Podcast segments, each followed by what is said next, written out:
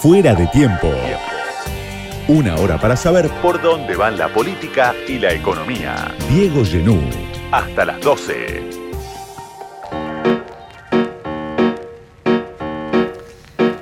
Matías Culfas, el ex ministro de Desarrollo Productivo del Frente de Todos, acaba de publicar un libro interesante. Interesante por el recorrido que hace en el libro, interesante también por quien lo escribe, alguien que fue funcionario, que se dedica en este libro a una tarea, si se quiere, docente, plantea puntos de vista, análisis históricos, pero además tiene ese valor, ¿no? De haber sido funcionario un peronismo para el siglo XXI, la batalla por un desarrollo que sintonice con el mundo actual y confronte el mito del ajuste eterno. Salió por siglo XXI. Gracias Matías por venir esta noche a charlar conmigo en Fuera de Tiempo. Gracias por la invitación, Diego. Un gusto. Bueno, primero te pregunto por un tema eh, ya hacia adelante, vamos a ir hacia atrás, y, ir y volver, pero que tiene que ver con la situación que atraviesa hoy la Argentina el cierre de listas que lo tenemos ahí encima, las elecciones y qué va a ser el próximo gobierno, ¿no? que es un, gran interrogante para muchos. Se habla de un plan de estabilización, ¿no? Se habla sobre todo, cuando uno lo escucha, de las voces más enfáticas quizás son eh, de la oposición de Juntos, después sabemos que Javier Milei propone la dolarización, algo que vos cuestionás en el libro. Pero vos decís, sí, hace falta un plan de estabilización en la Argentina en este momento, el próximo gobierno lo tiene que hacer. ¿Por qué eh, decís que hace falta? ¿Cómo sería desde el peronismo un plan de estabilización que se diferencie del que puede proponer algún economista de Juntos o el mismo que, propone mi ley? Mira, tiene que haber un, plan de estabilización porque el nivel de desajuste macroeconómico que hay en Argentina hoy es, es enorme. Eh, una cosa era estar conviviendo con dos puntos de inflación por mes, tres puntos por mes, que no es algo bueno, pero que me parece que en ese marco la mejor receta era el gradualismo. No tengo duda de que en ese, por varios motivos, ¿no? Ya con inflación del 8%, 9% por mes, arriba del 100 anual, no hay manera de continuar o de pensar en una estrategia gradual. Creo que hay que hacer algo mucho más integral. Y lo que cuento en el libro justamente es que el peronismo tiene antecedentes de haberlo hecho esto y haberlo hecho bien. Este, un, ejemplo es el plan de 1952. Se habla mucho del peronismo como una fuerza del desborde macroeconómico, este, que ha tenido episodios, pero se habla poco de este, ¿no? de, ese plan que bajó la inflación del 50% anual al 4% anual, que además tuvo otras medidas y este, combinó herramientas heterodoxas con ortodoxas y le fue bastante bien. Este, también rescato en el libro eh, mucho de lo que fue el, enfoque que le dio Néstor Kirchner, que fue el presidente con mayor disciplina fiscal de la historia, por lo menos desde que hay este, estadísticas consolidadas, ¿no? que tuvo superávit fiscal los cuatro años de gobierno, que planteaba el tema de ser prudente en lo monetario.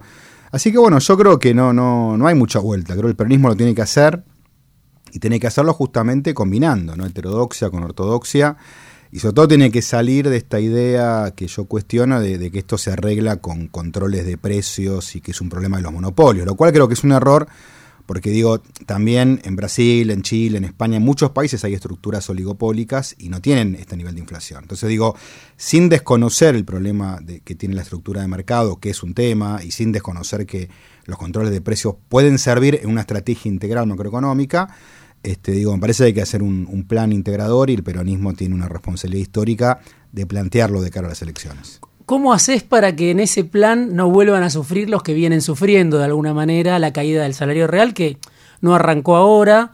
Uno puede decir, desde la devaluación de Axel Kicillof en 2014 empieza a caer el salario real, algunos años mejoró, pero después con Macri cayó alrededor de 20 puntos. Hoy con el Frente de Todos hay distintas estadísticas, pero también en algunos casos, en algún año empató el, salario registrado. Y es el que hay datos fidedignos, ¿no? El otro está bastante desactualizado. Yo digo, donde hay datos este, corroborables, lo que te da que el salario real se mantuvo constante, lo cual no, digo que sea bueno, digo, en este contexto... Pero te queda fuera la mitad de la población económicamente activa. Te queda el resto de la población donde insisto, la, información es bastante diversa, ¿no? Hay sectores que les fue muy bien, otros que están peleándola.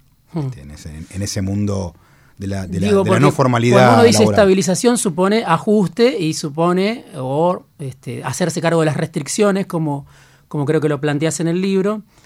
pero ¿qué pasa con esa sociedad a la que de alguna manera el peronismo le tiene que también ir a pedir el voto ahora, ¿no? Este, y se lo está pidiendo. Desde Juntos incluso algunos critican a la estrategia de Juntos porque proponen más sacrificio, ¿no?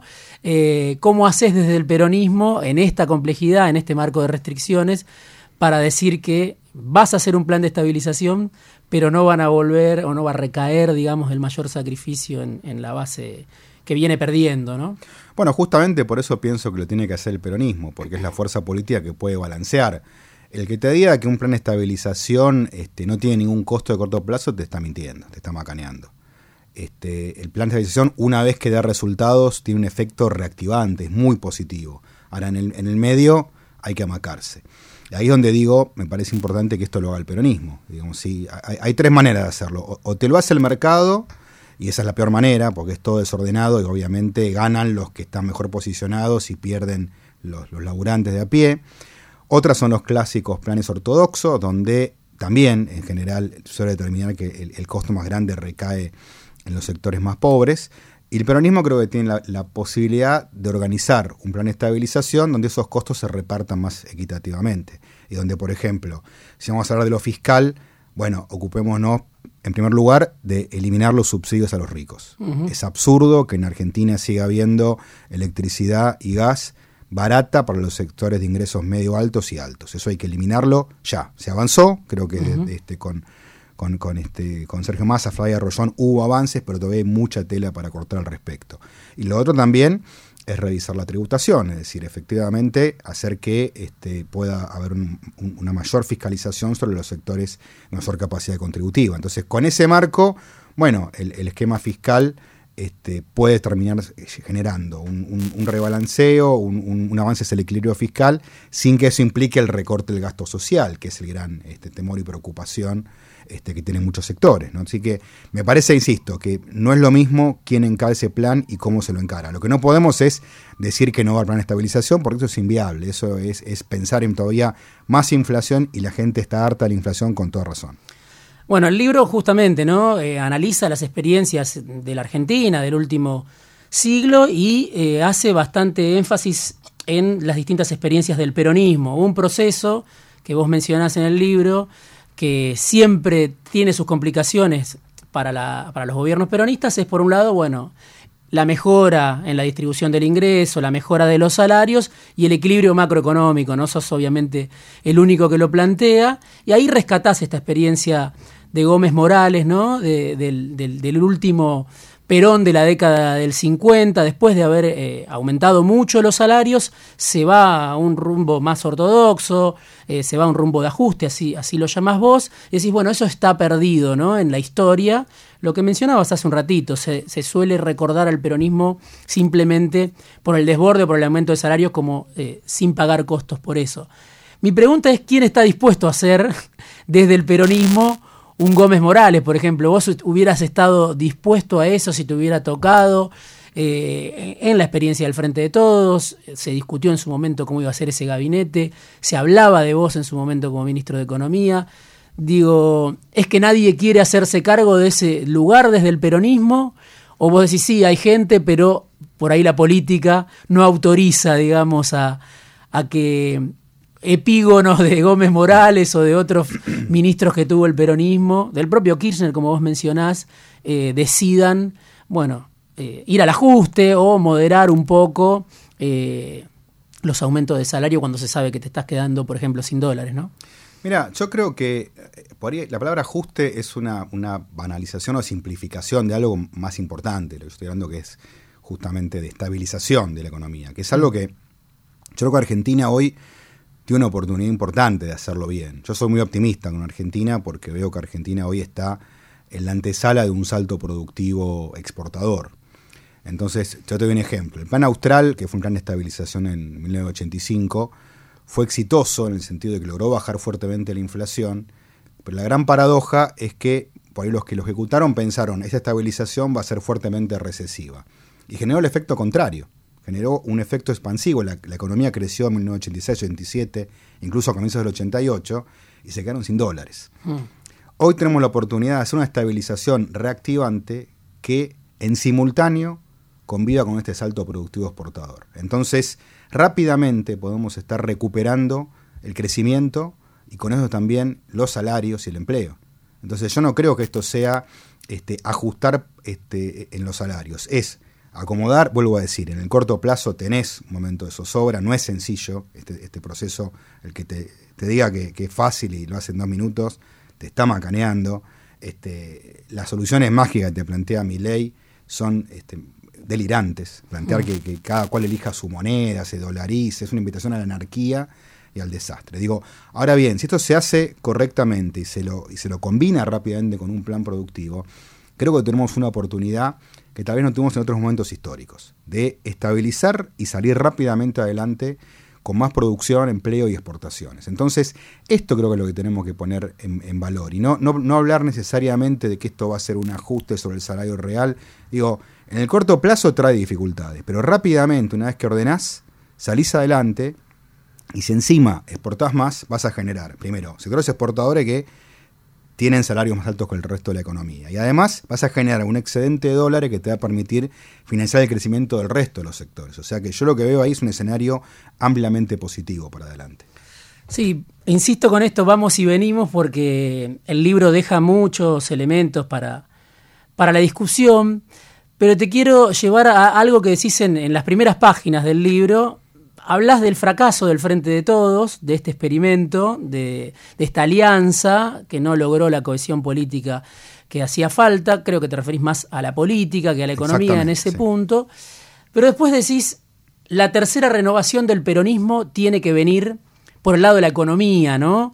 Que es algo que no sé si está tan presente. Muchas veces se espera que aparezca un liderazgo, ¿no? Político como el, en su momento fue el de Menem, como en su momento fue el de Néstor Kirchner, bueno, ahora todavía el de Cristina, a mi criterio, sigue siendo el último liderazgo importante. Pero ¿por qué decís la renovación del peronismo viene por la economía y no tanto por la política? No, viene por el lado de las ideas económicas, ¿no? Porque, eh, por ahí no he respondido del todo la pregunta anterior, Diego, no, no, no es que la quiera eludir. Evidentemente, yo saco este libro porque lo que veo que en el peronismo hay una dispersión de ideas que bueno, que le genera una, dificultad muy grande en, su cohesión interna.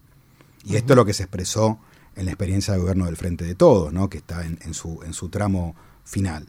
Es decir, hoy lo que hay es un, montón de opiniones que son divergentes. Entonces, yo lo que busco es rescatar un montón de ideas, darles coherencia y plantear una propuesta hacia adelante, ¿no? que mucho tiene que ver con, las cosas que me tocó ejecutar siendo ministro de, de Desarrollo Productivo. Pero evidentemente eh, en el peronismo hoy no hay una visión única respecto, por ejemplo, al diagnóstico de la inflación. Hay gente que sigue pensando esto se arregla con más controles sobre los formadores de precios oligopólicos y monopólicos. Y yo digo, con eso no arreglás la inflación. Está bien que le pongas una mirada, pero eso no, no es el, problema inflacionario. Después está la discusión sobre qué tipo de capitalismo. Yo creo que un capitalismo productivo hay que desarrollar, hay que plantearlo este, abiertamente y asumir los desafíos del siglo XXI, porque hay un montón de actividades nuevas que son cuestionadas muchas veces por parte de algunos sectores del Frente de Todos, por, por, este, por su impacto ambiental, que yo creo que es un tema importantísimo, y yo siendo ministro planteé un plan de desarrollo productivo verde, es decir, juntar las dos cosas. Ni el vale todo productivo, ni tampoco el prohibicionismo de actividades económicas, ¿no? Buscar cómo producir cuidando el ambiente y generando desarrollo. Sí, fue un debate intenso, digamos, durante tu, gestión. no solo con vos, ¿no? Pero dentro del Frente de Todos se, discutió mucho, se sigue discutiendo, porque como decís, hay miradas muy encontradas eh, sobre eso.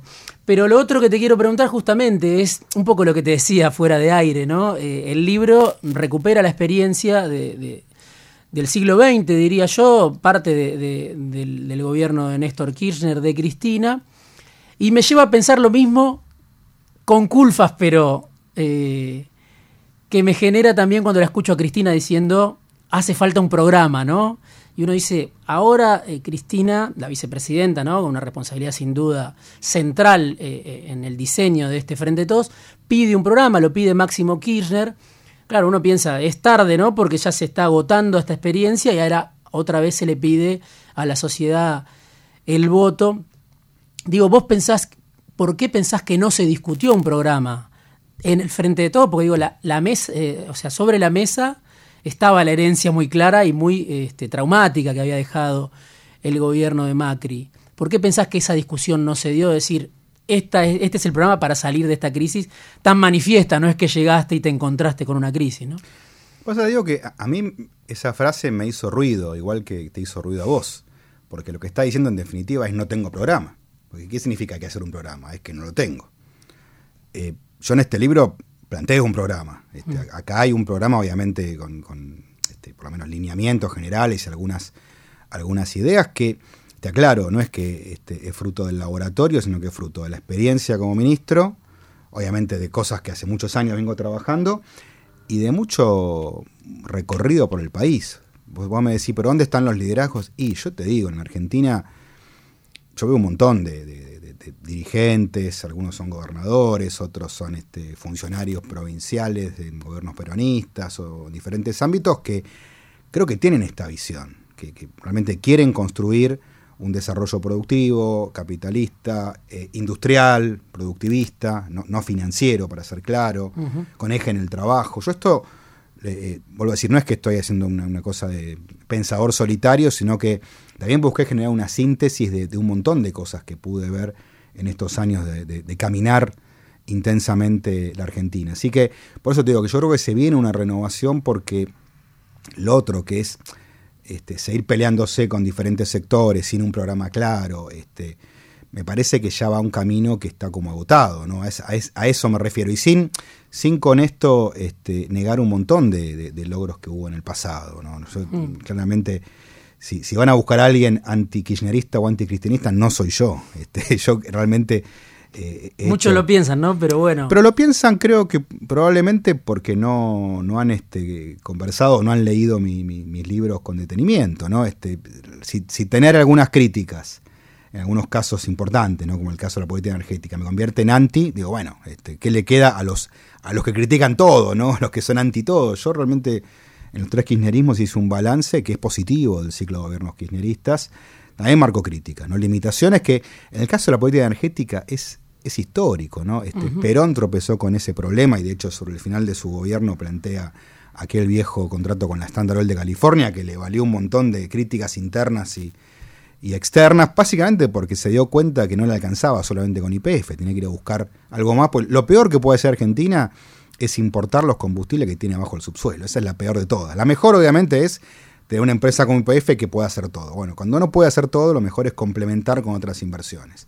Y estas discusiones realmente, lamentablemente, no se han saldado en la historia. Por eso creo que es importante que hoy las podamos este, saldar para el futuro. Sí, obviamente mientras Matías Culfas está hablando esta noche en Fuera de Tiempo, se puede eh, uno enganchar, eh, mencionar, eh, en algún caso discrepar con alguna cosa o en este caso, digo, el plan gas era una idea que llevaste adelante, eso se demoró, finalmente se ejecutó y así se pueden encontrar otros hechos donde Culfas tuvo obviamente una participación activa en todo el debate de estos casi tres años que, en los que fue funcionario. Pero te vuelvo a hacer la pregunta, digo, ¿por qué no se discutió ese programa? ese programa estaba, en algún sector del gobierno vos pensás y no fue aprobado o directamente nadie dijo, che, estamos en una emergencia y hay que llegar con un programa consensuado para ejecutar? Mira, el, programa económico estuvo, estuvo planteado de, movida, fue lo que se ejecutó por el lado macroeconómico, este, encabezado por, por Martín Guzmán, que básicamente era, este, reestructurar las deudas, las deudas con creadores privados y con el fondo, y por el lado productivo, este, el plan este, de, reactivación y, muchas de las reformas sectoriales que planteamos, que algunas avanzaron y otras quedaron a mitad de camino o no fueron siquiera discutidas por el Congreso. Caso electromovilidad, que a mí es una de las, de las reformas que más me obsesiona, ¿no? Porque hablamos de, del litio, agregar valor, digo, qué mejor agregación de valor que poder producir vehículos eléctricos en Argentina, que están dadas todas las condiciones para que Argentina con Brasil sea la gran plataforma sudamericana en ese sentido, ¿no? Y sin embargo, no fue posible siquiera discutir. Digo, ahí donde digo, la política este, tiene que dar un salto de calidad, ¿no? Empezar a discutir los temas de fondo del siglo XXI, esto es uno de los temas que, que planteo en el libro, ¿no? Pero eh, el tema también ahí, este, Diego, vos fijate que, que, bueno, que incluso la, propia Cristina en aquel video fundacional del Frente de Todos, ¿te acordás? En mayo del 19, hace, que vos lo, cuatro años. Lo, reconstruís con mucho detalle lo que dijo Cristina. Porque la verdad que yo lo vi, lo volví a ver y, sigo estando muy de acuerdo con todo lo que dijo en ese, en ese video. Una, cosa que ella decía era, este, miren, no tiene sentido volver a discutir los logros del periodo 2003-2015. Dice, nosotros nos enorgullecemos de esos logros, pero ya está, el mundo cambió, hay que mirar para adelante. Sin embargo, bueno, ¿por qué a los pocos meses volvimos a todo ese discurso autorreferencial? ¿no? Ese sería un poco la, el cuestionamiento. Y la verdad es que, bueno, yo creo que en todo este tiempo, vos fijate, Diego, que este, no hubo un, un, planteo de una solución kirchnerista a esta crisis, ¿no? Ese es un poco el tema. Es una frase de, José Nathanson, este, no, no, no es mía. Pero vos fijate que cuando finalmente eh, el, gabinete económico de Alberto se, se desarma, la respuesta no es este, un plan económico a lo Kisilov 2014, sino que es Sergio Massa. este, entonces digo, bueno, me parece que es evidente que, este, que esta crisis requiere otras este, herramientas que probablemente el, recetario tradicional de Cristina no, no, está en condiciones de ofrecer. ¿Y Massa hacia dónde va? ¿Qué pensás en ese sentido? ¿no? Porque efectivamente es una variante que, al menos a mi criterio, es más ortodoxa que la de, que la de Guzmán, sobrecumplió las metas con el fondo, que se le cuestionaba ese acuerdo a Guzmán, pero Massa sobrecumplió las metas con el fondo, y sin embargo, muchos pueden decir, no, no está pudiendo hacer lo que quiere hacer. Eso es por limitaciones, vos pensás de la política, es porque Massa también es un político que de repente aterriza en un Ministerio de Economía como un superministro, algo que vos eh, también en el libro, no sé si cuestionás, pero decís Néstor Kirchner no quería, ¿no? Superministros, no quería volver a un antecedente como el de Caballo o como el de Martínez de Oz, o el último uno puede pensar que fue, que fue Roberto Lavagna. ¿Qué pasó con Massa y, Cristina en la práctica desde el Ministerio de Economía, en el rumbo económico de estos meses, casi ya un año, ¿no? Que lleva Massa. Bueno, ¿qué pasó? No lo sé específicamente. Puedo tener algunas hipótesis, ¿no? Mm. Pero eh, lo que creo, evidentemente, es que la, crisis política que, se gestó entre Alberto y Cristina llevó a un desborde de incertidumbre enorme, ¿no? que, hizo eclosión en julio, agosto del año pasado. Entonces, este, un poco más vino a poner ese orden. Creo que ese era el momento de un plan de estabilización. Este, bueno, por diferentes motivos, creo que porque no hay consenso en el frente de todo no fue posible. Bueno, estamos en esto, estamos en un proceso que es más de llegar y creo que más hace eso, está buscando diferentes herramientas para, evitar el desborde, hasta ahora con, buenos resultados, y este, ojalá siga, siga este, con estos buenos resultados en ese sentido. Ahora, claramente, falta un plan de estabilización, creo que ya estaría el próximo gobierno, este ya le queda un tramo final muy corto. Uno de los ejes del libro obviamente tiene que ver con las exportaciones, lo mencionabas hace un rato, ¿no? Y, y decías también, soy optimista, no sos el único, mucha gente dice, bueno, en la Argentina no sé, en un año, en dos años van a llover dólares, el, gasoducto Néstor Kirchner va a permitir evitar la salida de dólares y van a llegar por, distintos, eh, por distintas vías eh, los dólares que Argentina necesita. En el medio va a estar este plan de estabilización, ¿no? que todos suponen eh, va a ejecutar el próximo gobierno. Pero mi pregunta es, ¿qué pasó con los dólares del Frente de Todos? ¿no? Porque el Frente de Todos tuvo un superávit comercial excepcional, si querés, la pandemia tuvo, no sé si un, solo efecto benéfico, que fue suspender el turismo emisivo, la salida de dólares por turismo, más el, aumento de los commodities. Hay distintas estimaciones, quizás vos tenés las tuyas, pero algunos, como la vicepresidenta dice, tuvimos 45 mil millones de dólares de superávit comercial hasta, no sé, en dos años y medio, otros dicen 30 mil, 35 mil, son muchos dólares que el gobierno no supo aprovechar y producto en muchos casos de las exportaciones, es decir, ese boom exportador, no digo que esté dado en su totalidad, pero eh, ya empezó a registrarse en la Argentina y sin embargo estás terminando con el peronismo, ¿no? con la lengua afuera, con masa yendo de China a Washington desesperado para que le tiren unos dólares. Digo, ¿cuál es tu visión de qué pasó con esos dólares? Más allá de la, de la importación de combustible, que fue un factor, pero no sé si fue el único, ¿no? No, no, claro. No, pasa que, a ver, eh, eh, nuevamente, creo que en Argentina necesitamos un, debate honesto de estos temas, ¿no? Te digo, porque hace un año lo que decía un sector del Frente de Todos era, hay un festival de importaciones y por eso este, no juntamos reserva. Bueno, lo cual es una contradicción. Si tenés un superávit comercial que efectivamente, por lo menos entre 2020 y 2022, fue el más alto de los últimos tres periodos presidenciales, es que no hay festival de importaciones. Importaciones subieron, obviamente porque la actividad económica se recuperó. Ahora, el único sector que tuvo un, crecimiento desmedido fue energía, por razones justificadas. ¿no? El año mm, pasado tuviste un, salto de precios por la guerra de Ucrania, entonces se duplicó el gasto de importaciones de combustible y ahora volvió a un nivel un poco más normal y esperemos que ya con el gasoducto en marcha esto realmente cambie el, signo de la balanza comercial energética, es algo positivo. Este, entonces, eh, no fue un festival de importaciones, sin embargo, tuvimos un año discutiendo eso, bueno, no fue esa la causa por la cual no se juntaron reservas. cuando uno analiza en qué se gastó el superávit, básicamente hay dos, tres factores. El más importante fueron los pagos de deuda del sector privado, de empresas privadas.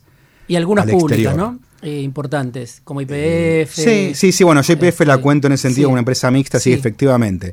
Sí, efectivamente, el sector que más deuda pagó fue energía. Hmm. Este, la mitad de los intereses corresponde al sector energético y un tercio del capital corresponde al sector energético. Nuevamente, ¿no? la política energética que era la que nos tenía que dar un gran superávit de dólares, este, pues están dadas todas las condiciones para que, para que vuele la inversión, bueno, fue un poquito más rezagado, ¿no? Y en lugar de darnos dólares, nos sacó dólares. Ahí creo que hay un, tema que, un poco lo planteo en el libro, ¿no? Creo que hay que modificar de raíz la concepción con la que se planifica la política energética. Creo que es una oportunidad histórica, ¿eh? creo que es ahora o nunca, porque además estamos probablemente en la última ventana de desarrollo energético, pues tal vez dentro de 20, 30 años el mundo diga basta de petróleo y gas, vamos a renovables para cuidar el planeta y bienvenido sea que ello pase, ¿no? Ahora es ahora o nunca. Y ahora digo, tenemos que tener una política de fuerte atracción de inversiones para exportar energía. Creo que están dadas las condiciones.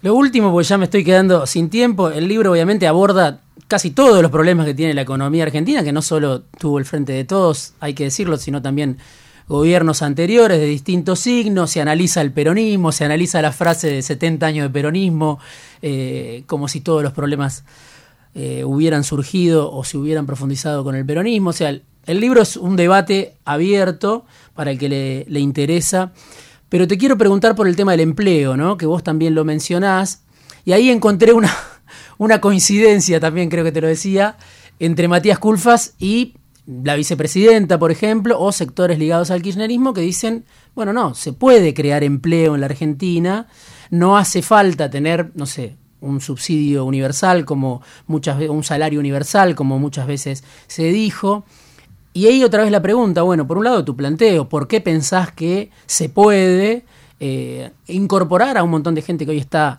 en la informalidad, con salarios más bajos en la Argentina? ¿Y por qué esa síntesis o esa coincidencia que, que reunía quizás sectores que formaban parte de distintos espacios dentro del Frente de Todos no se materializó en, en una política, ¿no? Bueno, yo creo, primero hay, hay, que destacar la baja del desempleo de este periodo, ¿no? Pues a veces se dice se habla de un, este, un periodo malísimo y al final crecimos y se la quedaron cuatro vivos. Digo, un montón de gente recuperó el empleo, obviamente. Son empleos donde la plata está muy justa, este, pero digo, la verdad es que ese es un tema importante, ¿no? La gente que está desocupada y tiene un empleo, preguntarle cómo está y te va a decir que está mejor. Entonces, es un punto importante. Ahora bien, la realidad es que hay sectores que, que hacen un planteo en Argentina que dice miren, este, este capitalismo ya no genera empleo, entonces hay que ir por subsidio universal o, política social con cooperativas de trabajo que estén subsidiadas. El Papa Francisco también lo plantea, ¿no? Sí, yo creo que eso es un error. Y la verdad, cuando uno mira los números este, en el mundo, esto no es así. Este, Argentina, obviamente, los últimos 10 años Argentina no creció, creció muy poco. Después de 2011 Argentina prácticamente no creció, creció un año sí, otro no. Este, ahora, esto no es la realidad de otros países de la región, de otras regiones del mundo. Y yo creo que justamente si ponemos en valor todo lo que estoy hablando a nivel productivo, ¿no? a nivel industrial, de economía del conocimiento, de materias primas, este, de energía, estoy convencido de que podemos realmente pegar un salto importante en el nivel de empleo que reduzca fuertemente la pobreza. Hay, hay un documento que yo recomiendo, yo lo impulsé, que fue el Plan Argentina Productiva 2030, la verdad que este, no generó el debate que nosotros esperábamos que generara, porque ahí están este, muy bien estudiados y, cuantificado cómo Argentina puede realmente duplicar las exportaciones, subir la producción y reducir la pobreza a la mitad, cosas que creo que nadie debería estar en desacuerdo con esto, ¿no? Entonces me parece que, son temas que están ahí bien marcados. El, tema es que hay que tener, me parece, coherencia, continuidad en las políticas, este, entender que la política productiva requiere inversión privada y eso requiere negociar con el sector este, empresario. Y negociar no significa ni estar todo el tiempo peleándose, ni tampoco este, decir si ustedes manejen este, lo que quieran en el país, porque ni una cosa ni la otra. La fascinación por el conflicto te lleva al, desaliento, ¿no? a la falta de realmente de continuidad en la inversión. Y, este, y, la, y la actitud macrista de, bueno, vengan, este, ustedes son los dueños, hagan lo que quieran, tampoco funciona, ¿no? Porque no es que el interés empresario coincide con el interés nacional siempre. A veces sí, entonces hay que, hay justamente la habilidad de la gestión pública es de esos 10 puntos que podés tener en discusión con los empresarios, ver cuáles son los cinco donde coincide el interés empresario con el interés nacional, y el resto discutirlo y a veces tensar la cuerda, pero digo, no todo el tiempo. Eso me parece que es un poco el, el tema que hay que poner en blanco sobre negro para el futuro. Vos decís que es una situación de pobreza administrada, ¿no? La de los últimos 10 años con cambio de gobierno, ¿no? Eh, eso es lo que de alguna manera convalidan por no llevar a la práctica eh, estas políticas que vos decís o por no llegar a un acuerdo los distintos gobiernos, ¿no? Eh, eso por lo menos es la palabra que usás, ¿no? Ese es uno de los riesgos que yo veo, ¿no? De mm. seguir, pero digo, Argentina, eh, a ver, no se va a caer, nunca tiene crisis terminales. Este, el riesgo es, bueno, seguir como una intrascendencia, ¿no? Decir, bueno, nos va bien un año, dos, caemos de vuelta. Y seguir así en un país que no encuentra un rumbo y trabaja con una pobreza administrada, que no desborda, pero que la tiene ahí y me parece algo muy negativo. ¿no? Yo creo que a, los pobres hay que darle dignidad a través del trabajo, la inclusión. Argentina tiene con qué hacerlo. Si vos me dijeras, no, ¿sabés qué? Argentina no tiene nada para dar. yo lo que veo son oportunidades por todos lados. Yo lo recorrí el país, sé lo que tiene para dar en la industria, sé lo que tiene para dar en, sus recursos naturales, en energía. Y creo que ordenando la política, esto cambia este, de una manera muy rápida. Matías Culfas vino esta noche a charlar conmigo en Fuera de Tiempo publicó Un peronismo para el siglo XXI, la batalla por un desarrollo que sintonice con el mundo actual y confronte el mito del ajuste eterno del siglo XXI. Gracias, Matías, por este rato en Fuera de Tiempo. A vos, Diego, un gusto. Fuera de Tiempo. Una hora para entender la política en este mundo inestable. Diego Genú. Hasta las 12.